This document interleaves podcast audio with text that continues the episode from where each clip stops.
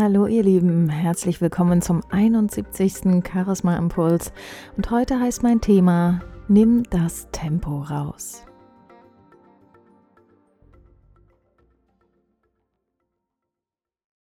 Ich weiß nicht, wie es euch geht, aber ich habe das Gefühl, dass in diesem Jahr die Uhr ganz besonders schnell tickt, beziehungsweise die Zeit wahnsinnig schnell vorüberzieht.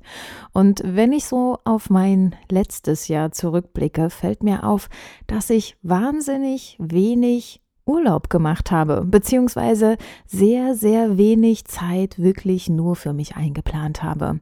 Und wenn ich mir überlege, dass ich seit 2009 jetzt selbstständig bin und davor zwei Jahre lang wirklich auch sehr viel damals während meiner Zeit in Stuttgart gearbeitet habe und ja, vom Jahr 2006 bis zum Jahr 2017 es jetzt schon fast zehn Jahre her ist oder mehr als zehn Jahre her ist, dass ich mal wirklich so richtig lange am Stück Urlaub gemacht habe, dann ist das etwas, was mich ein bisschen nachdenklich macht. Und nicht nur mir geht es so, sondern auch einigen Personen in meinem derzeitigen Umfeld, dass sie wahnsinnig viel arbeiten, dass sie auf einem extrem hohen Level unterwegs sind, egal ob beruflich oder privat, und das schon für eine ziemlich lange Zeit.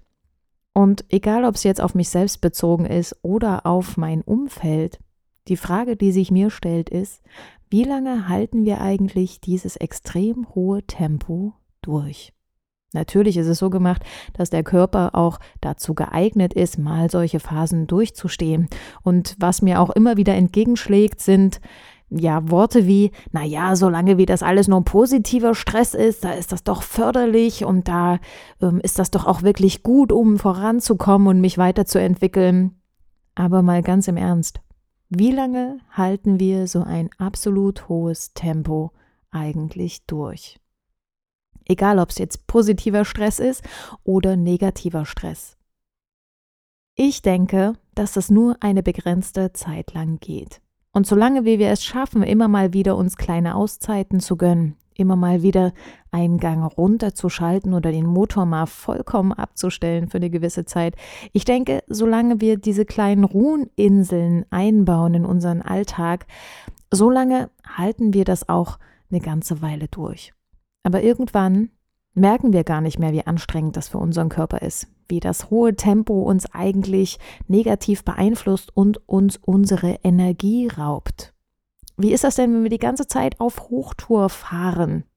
Irgendwann fängt der Motor an zu verschleißen. Und das macht sich bemerkbar, indem unser Körper uns gesundheitliche Signale sendet, indem er uns sagt, dass wir Gang runterschalten sollen, zum Beispiel indem wir sehr viel müde sind, indem wir uns nicht mehr gut konzentrieren können, indem wir anfangen, Schmerzen zu bekommen, zum Beispiel im Magen oder im Kopf oder im Rücken, weil wir eine schwere Last zu tragen haben oder uns mit Problemen herumplagen und spätestens, wenn der Körper anfängt, uns Signale zu senden, sollten wir uns ganz bewusst Auszeiten nehmen und das Tempo nach unten regeln. Denn wie ist das, wenn der Motor schon langsam anfängt, Schwächen zu zeigen und wir trotzdem immer weiterhin den Fuß auf dem Gaspedal haben? Wie lange macht der Motor das mit?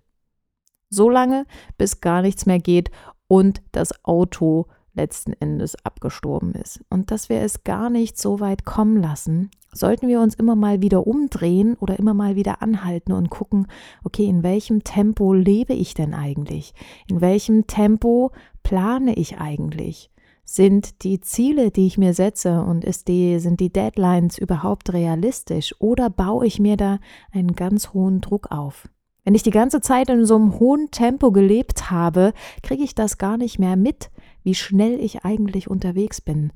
Und da bedarf es dann Menschen um dich herum, Menschen, die wirklich, denen du am Herzen liegst, die dir wirklich auch die Wahrheit sagen, dass die dann mal sagen, du, hey, du läufst schon eine ganze Weile hochtourig. Meinst du nicht, dass es mal wieder Zeit ist, sich eine kleine Auszeit zu nehmen oder einen Gang runterzuschalten?